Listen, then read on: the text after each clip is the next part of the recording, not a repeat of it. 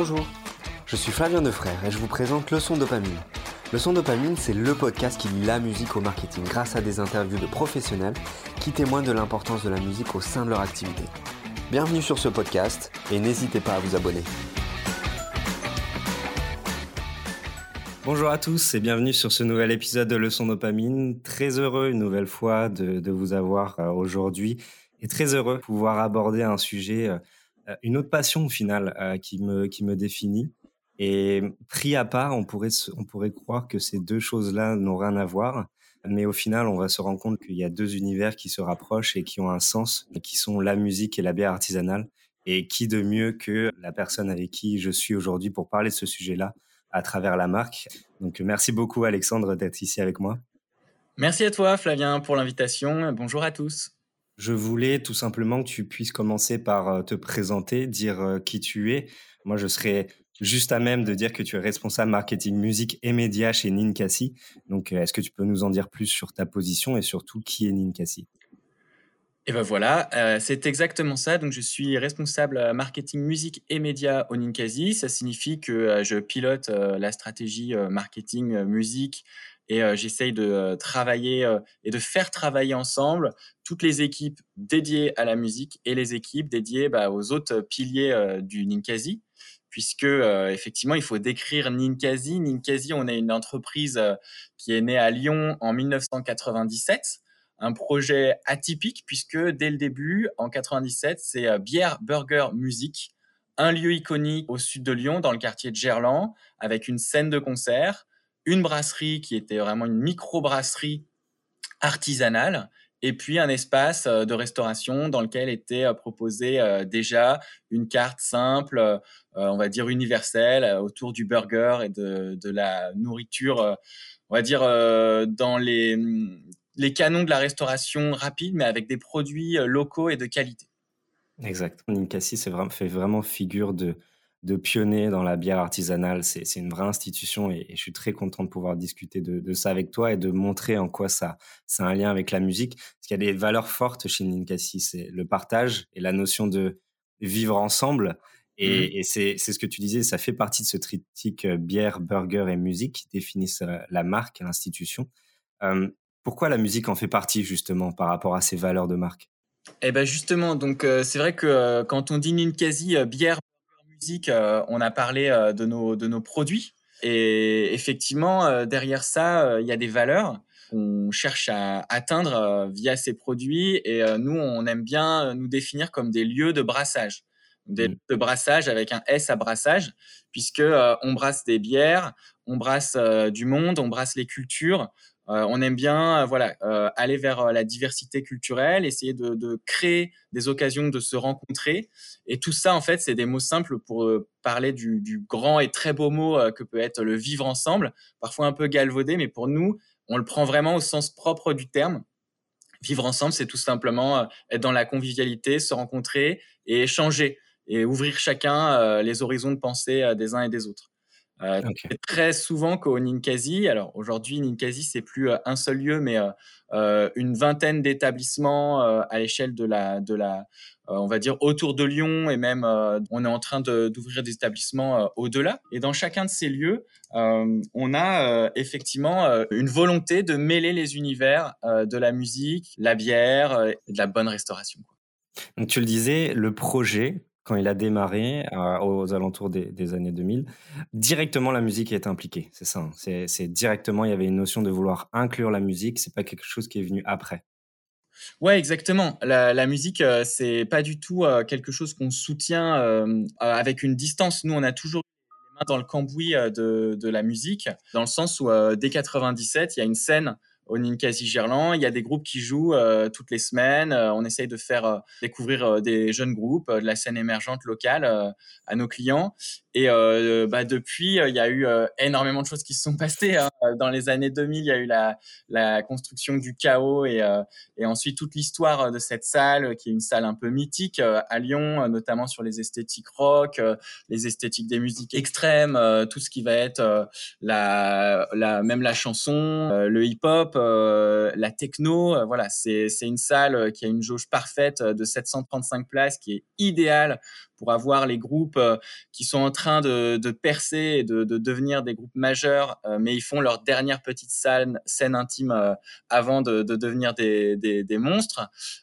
ou alors, c'est une très bonne salle pour faire les têtes d'affiche internationales sur des genres de niche et sur des musiques euh, qui nous intéressent parce qu'elles sortent totalement euh, de ce qui peut euh, s'entendre un peu partout. Ok, très clair. Le marché de la bière, c'est une industrie, il y a des marques, il y a plusieurs marques, il y a ces marques qui donnent une importance à la musique par le biais des, festivals et de leur présence sur ces festivals. je pense que ça fait référence un petit peu à ce qu'on ce qu'on s'est dit en off juste avant. comment vous vous différenciez par rapport à ce choix bière, musique qui est fait par des marques. Comment vous avez arrivé à vous différencier par rapport à ça? Nous, on n'associe pas euh, la, bière et la musique dans le sens où euh, c'est pas des c'est pas une volonté de, de se dire on va rendre notre produit cool parce que on va mettre une musique sympa ou on va créer un événement où on met en valeur le produit. En fait, la musique, elle donne du sens au projet depuis le début. Et nous, on considère, alors moi, je ne trouve pas que marketing, c'est un gros mot, hein, parce que moi, je pratique le marketing depuis euh, plus de dix ans et euh, je trouve que c'est des techniques qui sont très intéressantes pour créer une relation avec des publics. Mais au final, euh, le projet Ninkasi, c'est un projet culturel.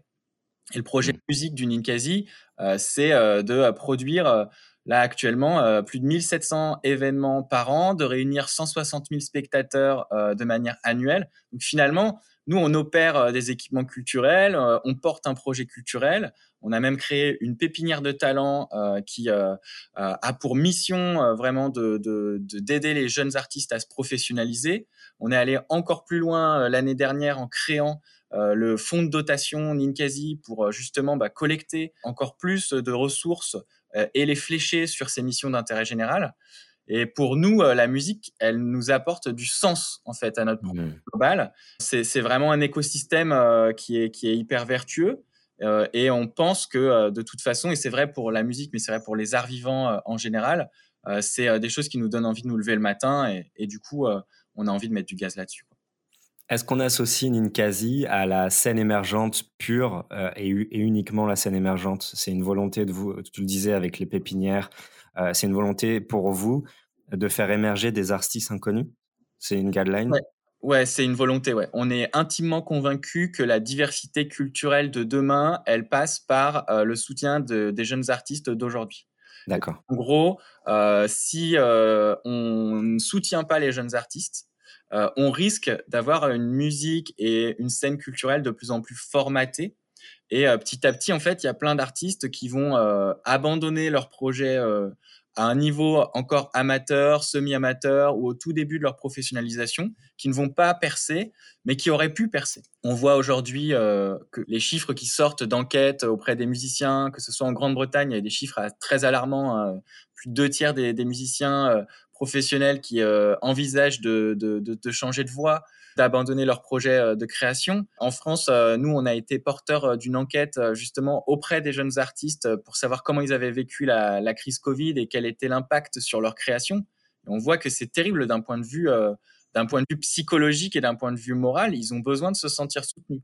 Parce que derrière, d'un point de vue de la création, pour le moment, ils lâchent rien.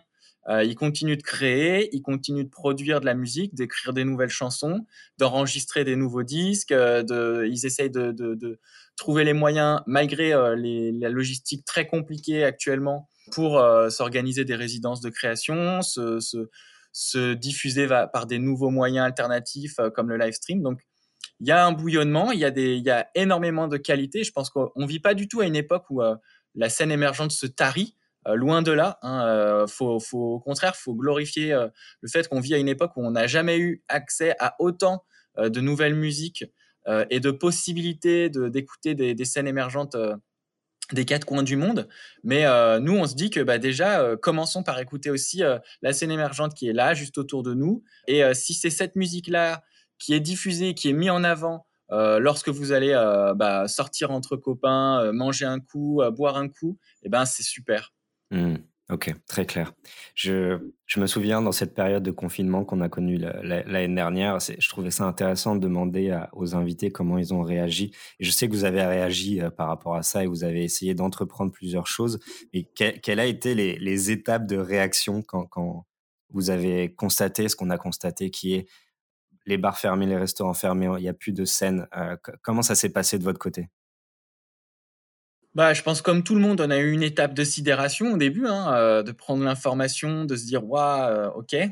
Très vite, on s'est euh, remis en ordre de marche parce que de toute façon, bah, nous, on a on a un, dirigeant, Christophe Fargier, qui est vraiment quelqu'un qui a une vision et un optimisme et une confiance en fait dans, dans cette vision. Et donc, du coup, euh, toute cette crise, elle a surtout renforcé euh, un certain nombre de convictions qu'on avait euh, déjà. Et très vite, on s'est, remis en ordre de marche. Alors évidemment, c'est très compliqué, aussi bien du point de vue de la restauration, où il y a des, des processus extrêmement lourds à mettre en place, une attente, un flou, puis une ouverture, réouverture, le lien avec les équipes. Enfin, ce sont des challenges humains qui sont tout à fait incroyables.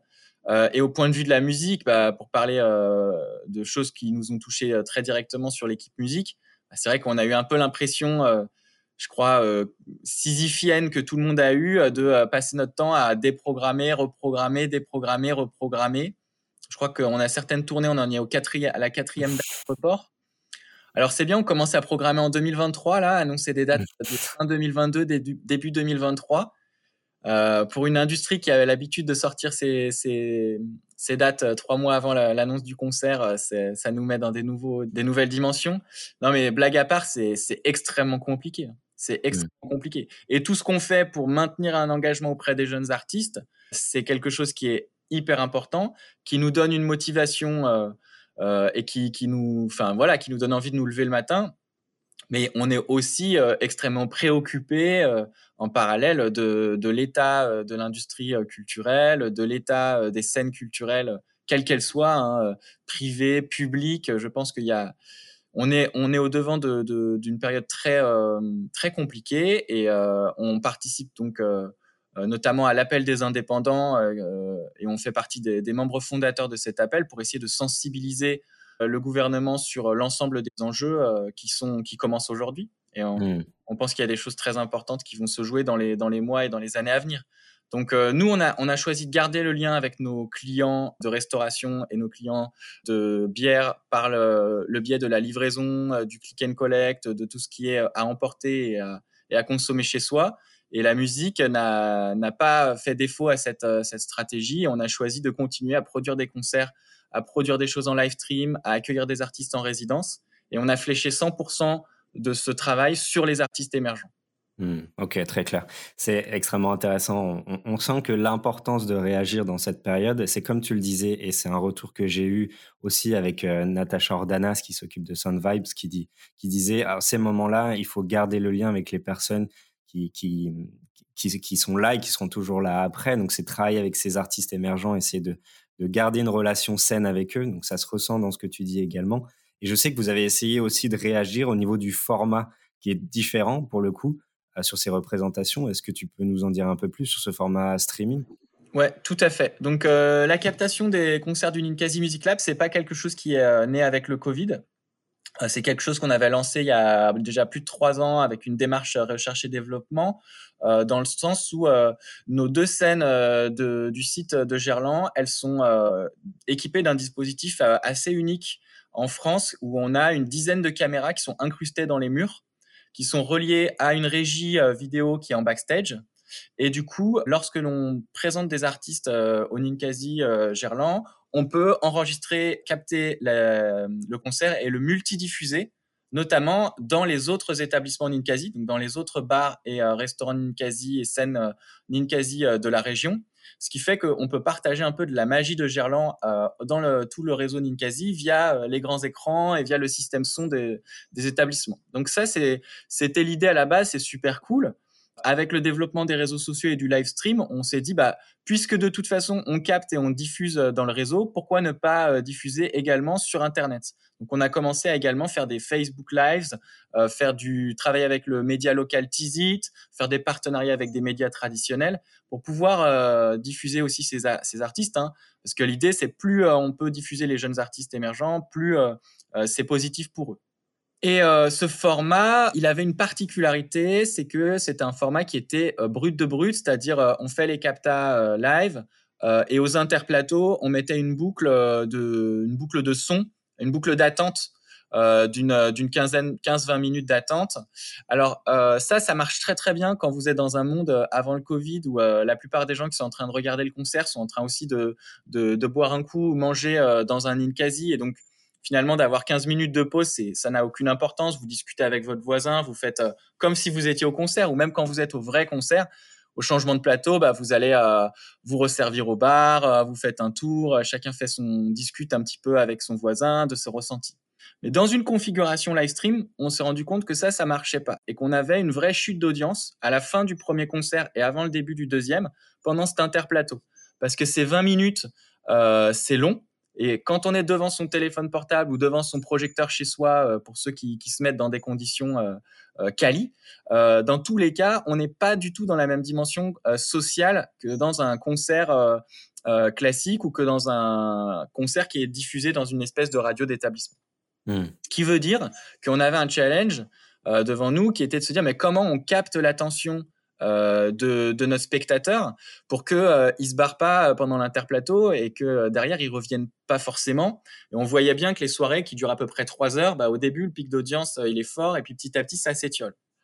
Et on a mis en place du coup ce, ce, ces interplateaux d'interview. Donc maintenant on a deux interplateaux de 22 minutes qui sont entièrement et intégralement éditorialisés avec un programme de donc 45 minutes de médias et ça, c'est hyper utile pour, pour un double objectif.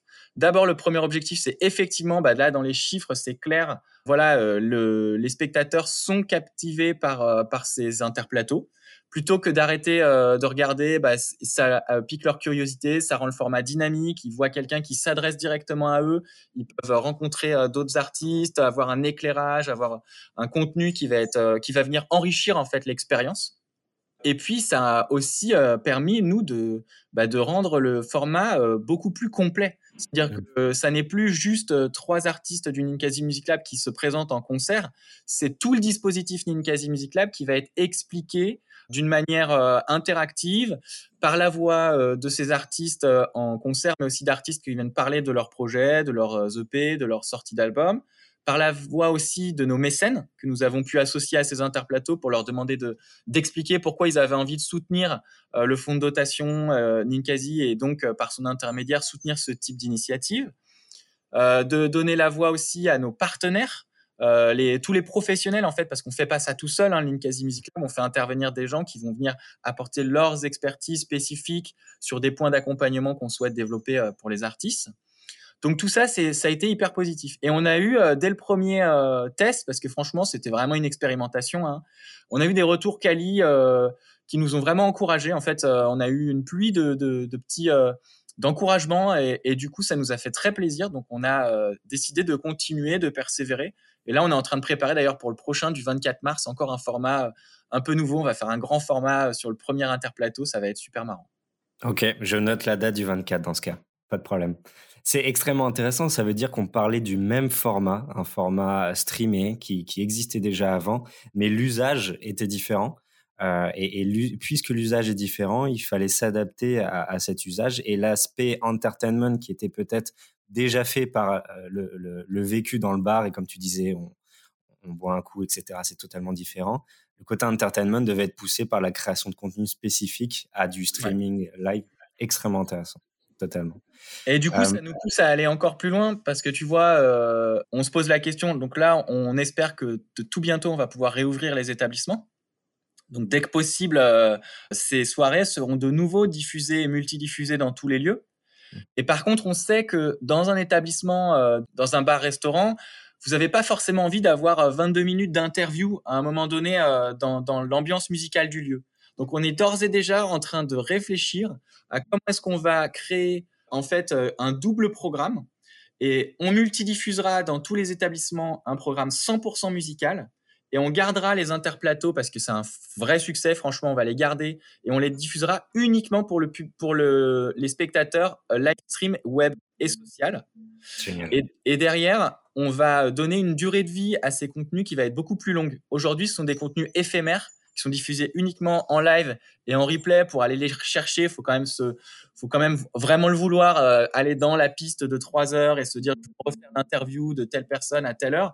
Là, on est en train de chercher à, à redécouper tous ces interplateaux, à les reformater et à créer du coup euh, quasiment une chaîne podcast sur la base de toutes ces interviews. Parce qu'il y en a plein qui sont euh, hyper qualitatives et qui nous permettent de venir enrichir après le contenu de notre site et notamment, euh, bah, quand on présente euh, tel ou tel artiste, bah, en plus de mettre une petite bio, on pourra mettre bah, réécouter euh, son interview lors de la soirée NML 2, voilà, et ça permet d'avoir aussi un complément d'information hyper utile.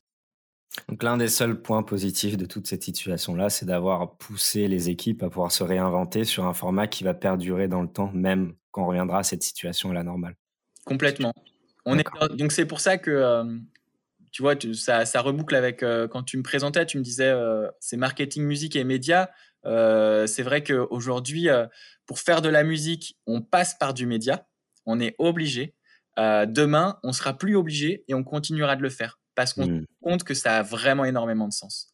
Ça permet d'allier le, le, côté vraiment de l'expérience de la musique avec derrière tout cet aspect éditorialisation sur la transmission et le partage d'une passion euh, qui nous plaît énormément. Extrêmement intéressant. On n'a pas euh, trop parlé de, de, ton expérience, mais, mais, je sais que tu as toujours eu, voulu t'intégrer à l'industrie de la musique par tes expériences passées. Euh, qu'est-ce qui t'a amené à être chez Ninkasi aujourd'hui? Quel est ton parcours?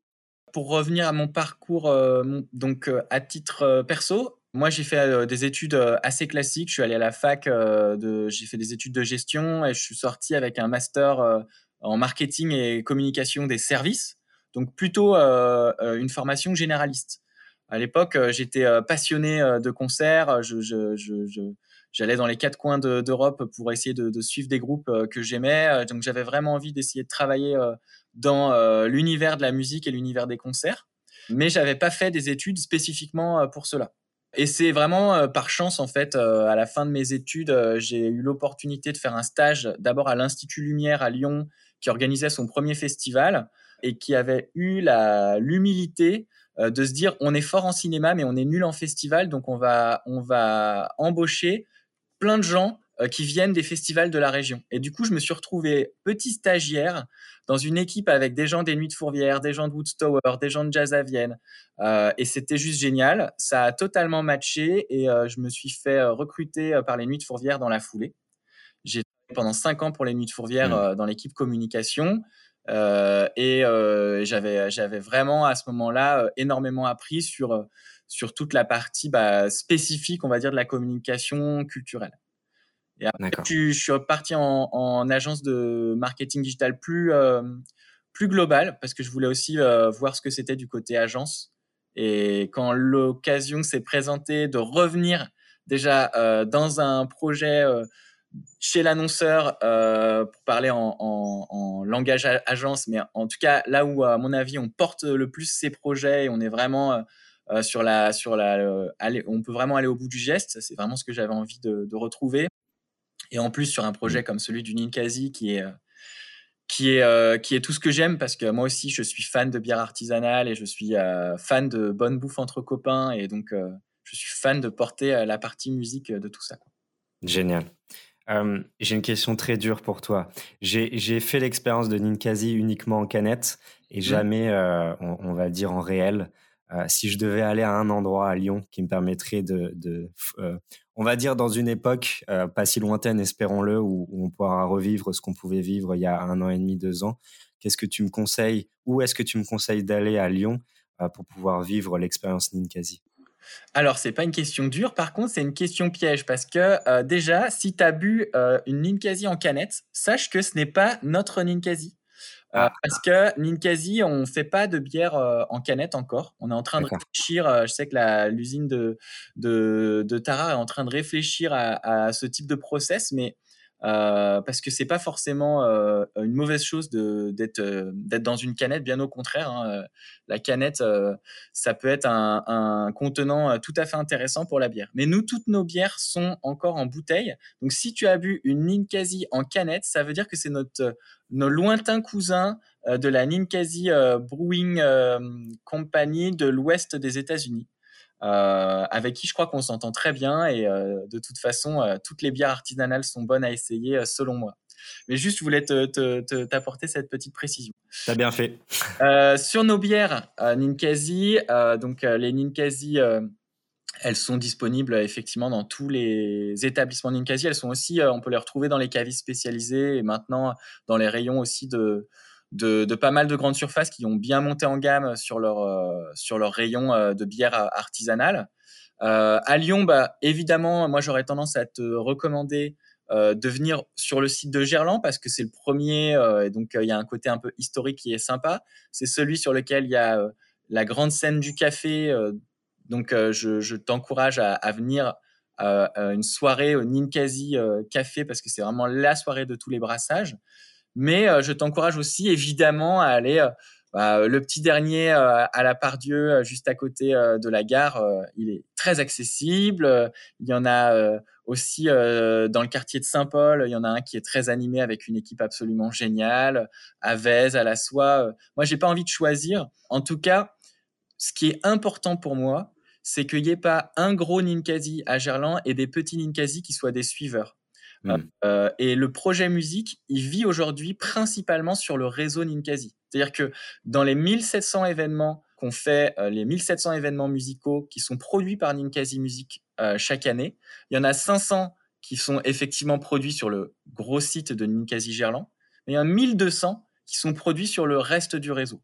Donc, cœur battant du Ninkasi, ce sont ces établissements. et c'est là où le projet, il existe et il vit euh, donc euh, voilà, je pense qu'il faut vraiment vivre les deux expériences. Ok, très clair. Je, je, pense que les billets seront pris très rapidement. Euh, je pense que la dernière question que je voulais te poser, c'est qu'est-ce que tu attends de cette année 2021 C'est dur comme question, on ne sait jamais à quoi s'attendre dans cette situation, mais quels sont tes objectifs? Et vu que c'est une question compliquée, peut-être à, l'horizon 2022 aussi, vu que je sais que vous projetez déjà à cet horizon-là, qu'est-ce mmh. que tu attends et quels sont tes objectifs avec l'équipe? Moi, mon objectif principal sur 2021, c'est de pouvoir repogoter. Hein, euh, ça, à titre personnel, euh, c'est euh, j'ai vraiment, j'ai vraiment hâte de ça. Je pense qu'on est tous là. Ça fait un an qu'on vit des restrictions dans nos pratiques culturelles. Moi, je, je suis quelqu'un qui avait l'habitude de faire un, deux concerts par semaine, et c'est vraiment ce que j'aime faire dans la vie. Donc voilà, pouvoir retourner dans les salles de concert, écouter euh, de la musique et vivre euh, des émotions partagées physiquement et pas uniquement euh, par le biais des, médias sociaux. Mmh. ça, c'est vraiment une attente forte. après, d'un point de vue pro, ben, on est extrêmement réaliste sur le fait que c'est pas pour tout de suite. On a plusieurs scénarios en tête. on est toujours en train de travailler, retravailler ces scénarios. C'est un peu une matière vivante. On, on a décidé qu'on n'était plus frustré euh, par rapport à ça. On a décidé d'évacuer tout le côté négatif de ça et d'accueillir euh, un, très joli mot qu'on a appris et qu'on essaye de manipuler euh, en équipe qui s'appelle la sérendipité. Mmh. La, la, sérendipité, c'est le principe de, se préparer à l'incertitude et de l'accueillir avec joie, quelle qu'elle soit. Donc voilà, nous, on est positif, résolument optimiste et 2021, il y a encore plein de choses qui vont arriver qui vont être, qui vont être extrêmement positives. Et on va se nourrir de tout ça, on va l'accueillir avec joie et on va continuer de, mener euh, tous ces, tous ces projets-là. Et puis le jour où on pourra refaire vraiment du rock'n'roll, euh, on refera vraiment du rock'n'roll et on très hâte de ça. Top. Top, super témoignage. Merci beaucoup. Euh, merci beaucoup, Alexandre, pour cet échange. C'était, extrêmement intéressant de pouvoir avoir ce regard-là, surtout, comme, comme tu le disais, l'aspect culturel du projet et l'aspect des respect des valeurs par rapport à un projet, comment la musique peut s'intégrer euh, là-dessus, par le biais des représentations live, des différents contenus qui ont été faits, mais aussi des, des autres choses dont tu nous as parlé pour soutenir ce, ce lien avec la scène émergente. Donc, merci encore pour ton intervention. C'était, c'était très sympa. Ben, merci à toi. À très vite. Au revoir.